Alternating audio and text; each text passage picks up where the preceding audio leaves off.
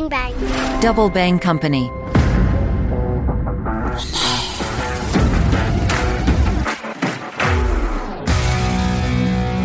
Salut les internautes, mon œil se penche sur le monde de Jérôme Bondieu, directeur du cabinet Inter Liguéré, expert en intelligence économique depuis plus de 20 ans. On s'intéresse à l'IA, ce qu'il en est et ce qu'il en sera. Je suis Rizal Mathieu, vous écoutez Mon œil.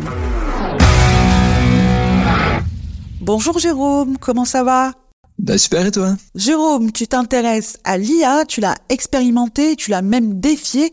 Quel est ton ressenti après ces expériences? Et, Écoute, en effet, j'ai fait pas mal de tests. Alors, pour préciser d'où je parle, hein, je suis pas un expert dans le domaine de l'intelligence artificielle, je ne suis pas ingénieur informaticien. Euh, par contre, euh, dans le cadre de mon expertise en intelligence économique, j'ai voulu en effet tester les outils d'intelligence artificielle en matière de recherche, de veille, d'analyse et de diffusion. Et c'est à ça que tu fais référence. Alors, quel test j'ai fait? Ben écoute, j'ai fait des tests tels que j'aurais pu les faire avec Google pour être tout à fait transparent, c'est-à-dire des tests de recherche d'informations. Euh, j'ai ensuite testé euh, ChatGPT pour cartographier. Donc là, on n'est pas sur Google, on est plutôt sur des outils type GFI. Euh, j'ai fait aussi des tests pour mesurer le positionnement d'un certain nombre d'acteurs dans le cadre, par exemple, d'une euh, étude de type lobbying. Alors, quelques quelques éléments de réponse et puis après on va on va développer ensemble, on va élaborer. Hein. Personnellement, je trouve que ChatGPT ou Bard, parce que j'ai testé tantôt l'un, tantôt l'autre, sont quand même extrêmement pertinents. Le, le, le tout, hein, l'important, c'est de pouvoir bien écrire le prompt, bien préciser euh, l'envergure de la recherche, parfois même pointer directement les sources sur lesquelles faire les recherches. Dans un certain nombre de cas, j'ai moi-même procédé à une opération de, de, de, collecte automatique à partir de sources. Hein, c'est une opération de scrapping, comme on dit en bon français. Euh, et, et, dans ce cadre-là, si tu veux, il n'y a plus de problème de, de cohérence des informations, de confabulation, d'hallucination de la part de l'outil. Voilà pour te faire un premier, un premier élément de, réponse. Euh, j'ai été quand même été bluffé. On, on, peut voir sur mon blog tous les tests que j'ai faits avec la méthodologie et les réponses. Et euh, dans la plupart des cas, c'est vraiment très étonnant. Alvin Toffler, futurologue, avait prédit la révolution technologique que nous sommes en train de vivre actuellement déjà dans les années 70. Seulement, il paraît que personne ne peut prédire ce que va engendrer l'IA. Qu'est-ce que tu en penses, toi, de cette révolution technologique que nous sommes en train de vivre? D'après toi, quel en sera le dénouement?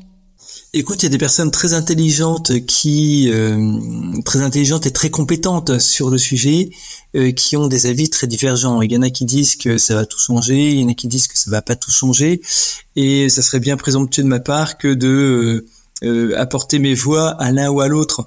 Tout ce que je peux faire, par contre, c'est me faire le, le, porte-voix de différentes options.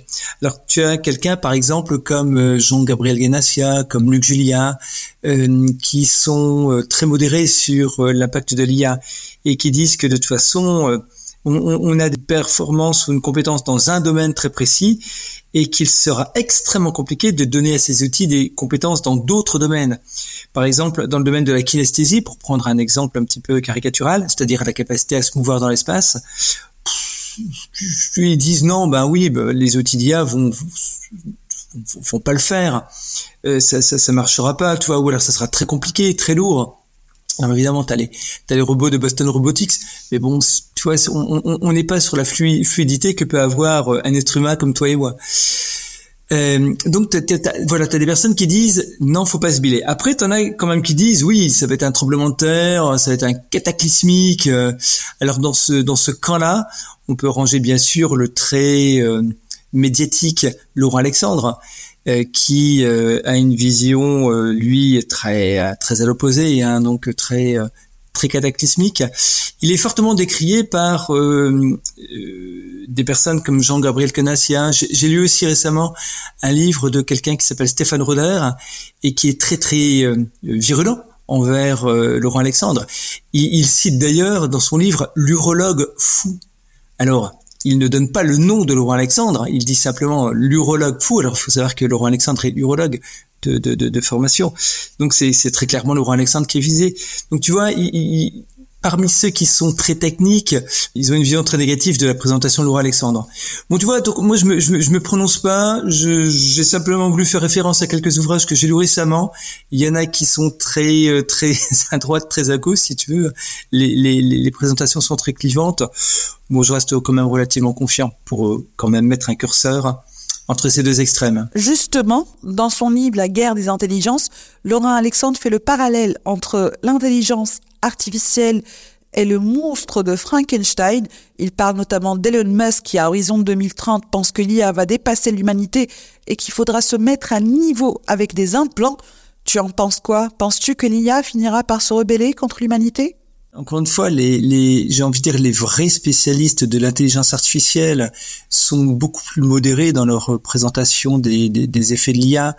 Euh, il y a, par exemple, Jean-Gabriel Guinassia qui rappelle que euh, euh, il y a différentes formes d'intelligence et il se base notamment sur quelqu'un qui s'appelle Howard Gartner qui explique que bon, il y a l'intelligence verbale, linguistique, l'intelligence musicale, logico-mathématique, spatiale, kinesthésique interpersonnel, intrapersonnel et naturaliste.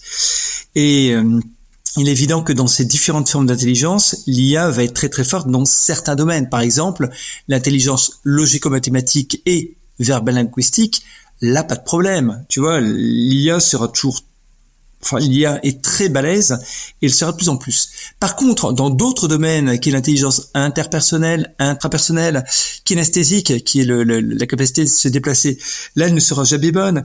Il faut voir, et, et, encore une fois, moi, je suis pas un spécialiste, donc je me base sur ceux qui, euh, ceux qui ont écrit sur le sujet que j'ai lu. Les outils d'IA vont être, euh, sont et seront toujours très euh, segmentés dans leurs compétences et avoir un outil d'IA qui est aussi multiple que l'intelligence humaine, c'est vraiment pas pour demain. Tu vois, donc je pense qu'il faut avoir une certaine décontraction par rapport à, ces sujets-là. Par contre, ça n'empêche pas que nous, euh, en tant que euh, personnes, en tant qu'internautes et surtout en tant que collaborateurs d'entreprise, nous nous formions. C'est pour ça que euh, j'ai fait tous ces tests récents, j'ai eu à cœur d'offrir une mise à jour de mes formations en matière de recherche, de veille, d'analyse, d'influence en intégrant les outils d'intelligence artificielle, parce qu'il faut absolument voir ce que l'on peut faire avec ces outils et, jusqu'où on peut aller. Donc, pas de stress à mon avis, néanmoins, formation obligatoire, euh, comme le dit quelqu'un dont j'ai oublié le nom, c'est pas bien grave, l'intelligence artificielle ne va pas nous remplacer, mais elle risque quand même de remplacer ceux qui n'ont pas voulu se former. Tu peux me parler des tests que tu as effectués? Ah oui, alors on peut on peut développer un petit peu là-dessus parce que j'ai bon j'ai poussé l'IA vraiment dans ses retranchements. Enfin, en tout cas, à, la mesure de ce qu'on peut faire en matière de veille d'intelligence économique. Par exemple, euh, j'ai fait un test avec le téléchargement de 24 tableurs euh, à partir de données trouvées sur Internet. Et dans ces 24 tableurs, alors ce, sont des tableaux Excel, hein, je, parle de tableurs parce qu'on peut les avoir aussi en, en format CSV. Donc euh, ces 24 tableurs contenait des données sur nos députés, des députés en France, et j'ai voulu euh, voir comment l'intelligence artificielle allait pouvoir cartographier euh, les éléments à partir de ces tableurs. Et elle a fait un très très bon travail, puisqu'au final, j'obtiens une magnifique cartographie qui contient plusieurs euh, centaines de, de noms et euh, elle est capable de me détecter les points communs entre ces différents euh, parlementaires. J'ai fait une autre expérience où euh, cette fois-ci j'ai téléchargé un seul tableur, mais il était assez lourd puisqu'il contenait plus de 22 000 lignes. Et là encore, l'intelligence artificielle a été extrêmement performante. Je lui ai demandé déjà d'analyser ce tableur, puis de m'évoquer les différents types de cartographie qu'on pourrait faire à partir de ces données. Et enfin, je lui ai demandé de générer les cartographies. Et, là encore, les résultats sont tout à fait pertinents. Dans un autre, euh, dans une autre euh, série de tests, je lui ai demandé de scraper, donc de collecter automatiquement, des informations qu'il y avait sur euh, des pages qui présentaient les administrateurs de grandes entreprises françaises. Voilà, donc euh, les grandes entreprises françaises ont des administrateurs, puis il y a des pages qui présentent les noms. Donc je lui ai demandé de récupérer automatiquement, ou de scraper hein, euh, ces noms-là, et puis j'ai euh, procédé à une quinzaine de, de récupération similaires, et là encore, au final, je lui ai demandé de me faire une cartographie des administrateurs français, de grandes entreprises françaises, et le résultat est tout à fait pertinent.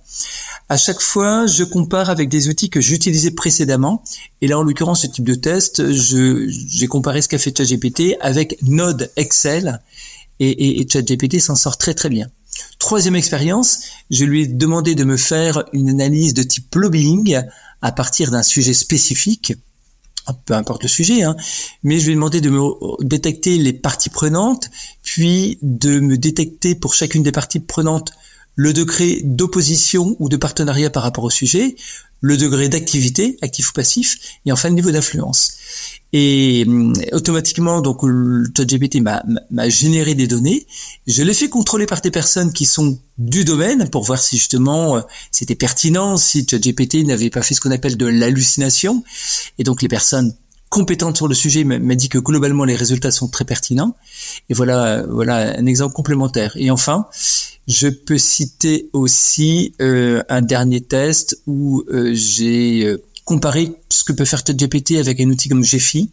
Je lui ai pas demandé justement de me rechercher des informations, je lui ai apporté les informations à partir de requêtes complexes dans Google. Là, j'ai fait ce qu'on appelle des Google Docs, des requêtes avancées, très précises, avec des mots-clés, mais surtout des opérateurs de recherche. C'est des choses qu'on que je montre dans mes formations sur les techniques de recherche avancées. Donc là, je vais apporter un, un tableau avec plusieurs centaines de lignes et je lui ai demandé de me cartographier les résultats comme le ferait Gephi. Alors pour ceux qui ne connaissent pas, hein, est un, outil qui va cartographier des, on va dire des réseaux de relations. Alors c'est beaucoup moins beau que ce que fait Gephi. Par contre, l'avantage incroyable de ChatGPT, c'est que on peut passer toutes les commandes en langage naturel. Et là où dans Gephi, on, va devoir se former pour pouvoir lui dire bah agrandis-moi tel type de bulle, euh, mets-moi voilà tel type de lien. Donc on va devoir se former parce que l'interface est un petit peu aride. Hein. Il faut quand même euh, comprendre les différents euh, les différentes possibilités de l'interface. Et bien autant dans ChatGPT, on va pouvoir lui dire bah grossis-moi la bulle. Donc c'est vraiment des requêtes en langage naturel. Grossis-moi tel type de lien et, on, on, écrit comme cela et, l'outil le fait. Donc c'est vraiment, j'arrête là. C'est vraiment euh, très étonnant parce qu'en fait, ce que l'on faisait auparavant avec des outils complexes qui demandaient une véritable formation et une habitude d'utilisation, les outils d'IA tels que je les ai testés font ça très facilement et en langage naturel. Te rends la parole, mais avec un dernier mot quand même. Tout ça, c'est avec ChatGPT 4 à la version payante, bien évidemment. Et le prompt est super important. Bah, à tel point d'ailleurs que moi, je me suis fait un, un, un document Word euh, c'est un tableau, il y a une quinzaine de lignes à ce tableau et chacune des lignes rappelle que le prompt doit contenir des éléments spécifiques. Par exemple, première ligne, on doit dire dans, dans son prompt quel rôle doit jouer l'outil d'intelligence artificielle? On peut lui dire par exemple, ben voilà, tu es analyste, ou alors tu es un spécialiste du lobbying, ou alors tu es un spécialiste de tel domaine. Ça, c'est la première ligne. Et si tu veux, euh, il y en a une quinzaine, parce qu'en fait, il y a 15 éléments de précision, environ 15, hein, 15 éléments de précision que l'on peut intégrer à un prompt? Et c'est super important en effet parce que l'outil d'IA, on dit souvent que c'est comme un enfant de 16 ans, il est très dévoué, mais en même temps, euh, il ne fait, il ne fera que ce qu'on veut lui préciser de faire. Donc, euh, un enfant de 16 ans, enfin, un jeune collaborateur, on va dire. Et donc, euh, il faut être absolument euh, pointilleux, précis sur les éléments euh, qu'il va devoir faire. Sinon, bon, voilà, il peut, il, peut nous produire à peu, près n'importe quoi, dans le bon et dans le mauvais sens. Dans la plus grande révolution de toute l'histoire de l'humanité, écrit par toi, Jérôme Couteau et Almo Fumé, il est précisé que cette question des limites données à la science sont très contemporaines entre ceux qui parlent d'éthique et ceux qui appellent à ne pas bloquer l'évolution de l'IA. Tu es de quel bord? Ben écoute, c'est une excellente question et j'ai deux éléments de réponse. Le premier élément de réponse est le suivant. On a toujours eu peur, ou une catégorie de la population a toujours eu peur des innovations technologiques. Il faut se rappeler, par exemple, quand le, le, le livre est apparu, euh, vous avez des alors on est euh, bien sûr très très loin dans, dans, dans l'histoire du monde hein. mais quand le livre est apparu euh, quand les écrits sont apparus plus exactement eh bien certains se sont élevés contre les écrits en disant mais vous vous rendez pas compte on va perdre notre mémoire il est important de, de muscler sa mémoire et si on se met à écrire euh, on va euh, finalement devenir bête et, et, et tu vois c'est un exemple très ancien mais qui nous montre bien que cette innovation technologique qu'est l'écriture a elle-même fait peur. Et on peut dire exactement la même chose du télégraphe, euh, de l'impression, etc. Donc ça, c'est un premier élément de réponse. On a toujours une sorte de crainte par rapport au changement. Deuxième élément de réponse, moi j'ai surtout une vision liée à, une logique de rapport de force. Quand tu me dis faut-il brider l'IA ou faut-il au contraire euh, ne pas brider l'IA, moi j'ai envie de te dire qui est possesseur des technologies en matière d'intelligence artificielle actuellement? Qui bénéficierait d'un blocage? Euh, Qui bénéficierait d'une forme de libéralisation? Euh, Et à partir de là, nous pourrions nous positionner. Alors, nous, en France, ou au niveau européen, ou au niveau africain, ou au niveau asiatique, qui possède la puissance actuellement, qui bénéficierait d'un frein ou d'une accélération? Et moi, la réflexion en valeur absolue m'intéresse un peu, mais la, la, réflexion en matière de rapport de force m'intéresse beaucoup plus. Et à ce titre-là, j'ai envie de dire, alors je vais parler au nom de l'Europe, nous devrions, nous Européens, faire très attention au fait de ne pas être euh, totalement dépassés par euh, cette innovation technologique et nous devrions prendre garde à ne pas euh, être dans une dépendance telle que nous abandonnerions toute souveraineté, toute possession de la donnée. Et c'est ça surtout qui m'intéresse. Après, le, le, le, débat plus philosophico-théorique, je le laisse plus de côté. Moi, ce qui m'intéresse, parce que j'ai une formation intelligence économique, hein, comme toi. Ce qui m'intéresse, c'est euh, finalement, allons-nous sortir amoindris ou renforcés de ce qui est en train de se passer. Voilà.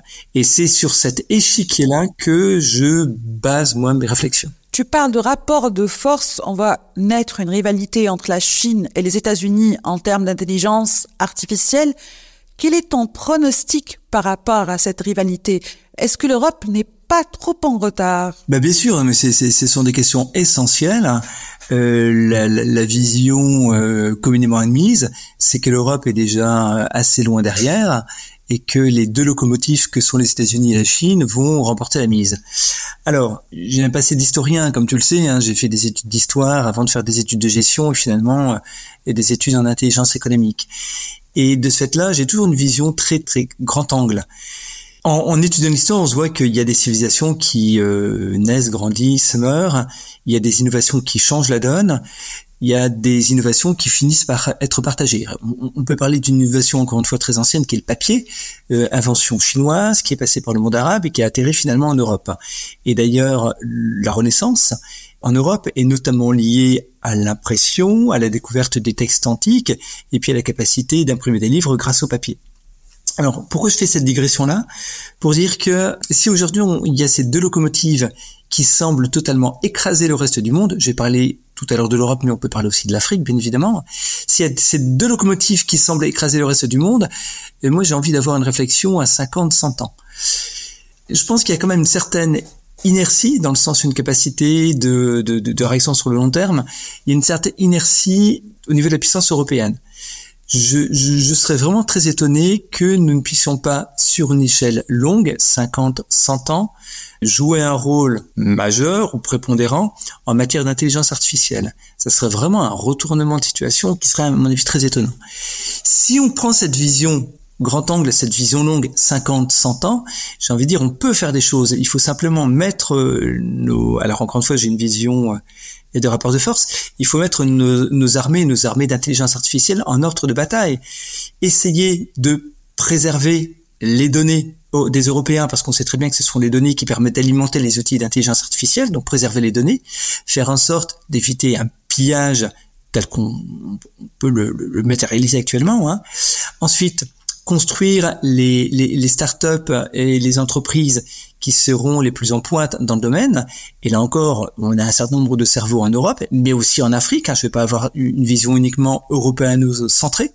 Donc les données, les entreprises, et ensuite permettre à ces entreprises de se développer. Et là, il y a une décision qui est euh, juste évidente et simple, c'est ce qu'on appelle en anglais le Small Business Act. Il faut absolument que nos grandes entreprises et nos administrations puissent confier une partie de leur, budget à des entreprises euh, nationales ou européennes. Encore une fois, pas de vision uniquement européano-centrée. Je pense qu'au niveau africain, il faut absolument faire la même chose aussi. Voilà.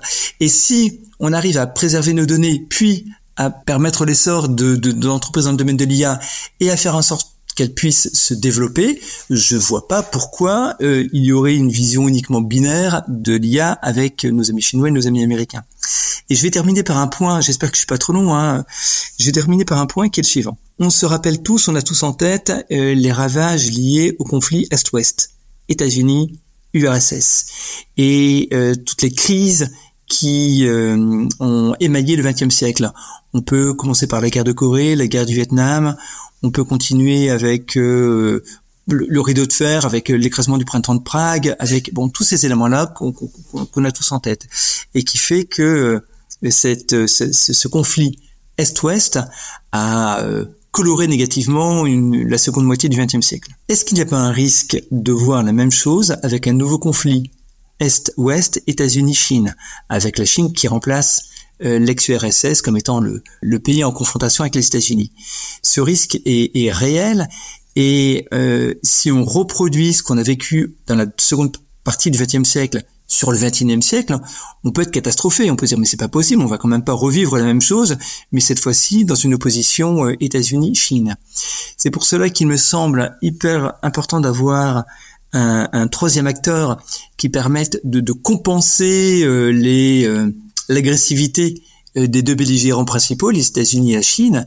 Et on peut imaginer que l'Europe puisse, alors encore une fois, je, je, je pense c'est important d'inclure l'Afrique, et on, peut imaginer un troisième pôle qui soit un pôle de pacificateur dans cette grande confrontation. Donc euh, sans vouloir singer De Gaulle avec une vision très long terme et une compréhension des, mécanismes. Hein. Il avait tout compris dès le début de la Seconde Guerre mondiale, avec euh, finalement le retournement des nazis contre euh, l'URSS, le fait que l'URSS rentre en guerre, le fait que ça implique que le Japon rentre en guerre, et si le Japon rentre en guerre, les États-Unis rentrent en guerre. Il avait une vision très très géopolitique très précise qui lui a permis de prendre des bonnes décisions. Je pense qu'il faut revenir à ce type de vision et comprendre les, les, les mécanos ou le jeu de domino qui va qui va suivre et prendre des positions fortes dès maintenant. L'IA pourrait-elle faire disparaître les inégalités, les questions liées au genre, etc. Ah ouais, ça c'est une très très bonne question aussi. Euh, il y, a, une phrase que j'aime bien qui consiste à dire que un algorithme c'est la réflexion de quelqu'un d'autre. De la même manière d'ailleurs que un cloud, c'est un cloud euh, au niveau informatique, c'est l'ordinateur de quelqu'un d'autre. Euh, ceci permet de répondre à ta question. En réalité, ça va pas faire disparaître quoi que ce soit. Ça va simplement imprimer une nouvelle culture à l'ensemble des utilisateurs de l'outil d'intelligence artificielle, ChatGPT par exemple, euh, suivant la culture de ceux qui l'ont programmé. Euh, J'ai fait un test dès le départ, dès, le, dès que ChatGPT a été mis en ligne. Euh, je l'ai testé et je lui ai demandé d'écrire un poème qui mette en valeur les blancs avec un B majuscule et il a refusé. Très bien. Après, je lui ai demandé de mettre, euh, d'écrire un, un, poème qui mette en valeur les noirs et là, il a accepté. Et donc là, on voit très bien qu'on a la mentalité américaine, le la discrimination positive envers euh, la population euh, afro-américaine. C'est-à-dire que ChatGPT en réalité ne faisait que respecter la vision de ceux qui l'ont programmé et la vision du monde selon le monde américain. Donc quand tu me poses la question, est-ce que euh, les outils d'IA vont faire disparaître ceci ou cela? Non, les outils d'IA vont simplement diffuser aux utilisateurs la vision de ceux qui l'ont programmé. Et d'ailleurs, au niveau social, culturel, cultuel, on peut se demander s'il ne va pas y avoir une uniformisation du fait que nous utilisions tous les mêmes outils. Tu vois, donc faire disparaître, non. Par contre, modifier, oui, bien évidemment. Et je pense que là, quelque part, il faut que nous ayons une certaine vigilance.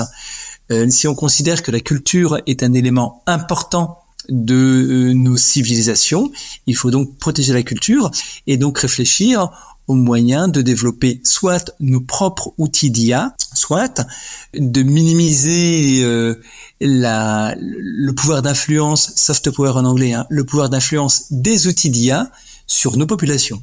Cette histoire remonte quand même à Alan Turing avec le décryptage d'Enigma. Oui, alors euh, Alan Turing, oui, oui, bien sûr, Alan, Turing, on est dans, dans les années 40, hein, très exactement, et en effet, il, voilà, il a, oui, pendant la Seconde Guerre mondiale, et donc il a en effet euh, compris le fonctionnement d'Enigma. Alors il a été aidé en cela bien évidemment par ses collègues hein, de Bletchley Park et on l'oublie souvent, il a été aussi aidé par euh, les services secrets polonais et français qui ont euh, apporté des éléments essentiels euh, dans l'avancée des travaux. Il faut savoir que les services secrets de l'époque avaient une taupe au niveau de l'Allemagne nazie. C'est quelqu'un, si j'ai bonne mémoire, qui s'appelait Hans Thilo Schmidt et qui, par jalousie, par besoin d'argent, a trahi donc son pays, hein, l'Allemagne nazie, et a fourni toute une série d'informations aux Français et notamment sur le fonctionnement de la machine Enigma. Des machines aussi ont été euh, récupérées et, tout ça a permis à Alan Turing de faire le formidable travail que, tout le monde connaît maintenant. Alors, euh, en effet, il est vu comme un des pères de l'intelligence artificielle, et puis après, il y a d'autres jalons. Hein. Il y a notamment le congrès de 56 de Dartmouth, euh, qui a euh, posé les premières pierres euh, de ce qu'on appelle aujourd'hui intelligence artificielle. D'ailleurs, beaucoup critiquent cette appellation, Luc Julia notamment. Alors Luc Julia, c'est un, un, des Français qui a contribué à créer Siri. Euh, Luc Julia dit que cette appellation est totalement catastrophique parce qu'elle nous donne une mauvaise image, une mauvaise compréhension de ce qu'est réellement l'intelligence artificielle. Et lui milite pour parler de d'intelligence augmentée ou de de, ou de capacité d'analyse artificielle, mais, mais pas d'intelligence artificielle en tant que telle. Hein, ce qui fait peur. On, ça, on revient à la première partie de notre discussion. Merci Jérôme. Eh bien, merci à toi, avec grand plaisir, et puis euh, très bonne continuation à toi et à tes auditeurs. Si vous avez aimé ce podcast, n'oubliez pas de liker et de le partager, de mettre quelques étoiles sur Apple Podcast. Ciao, ciao.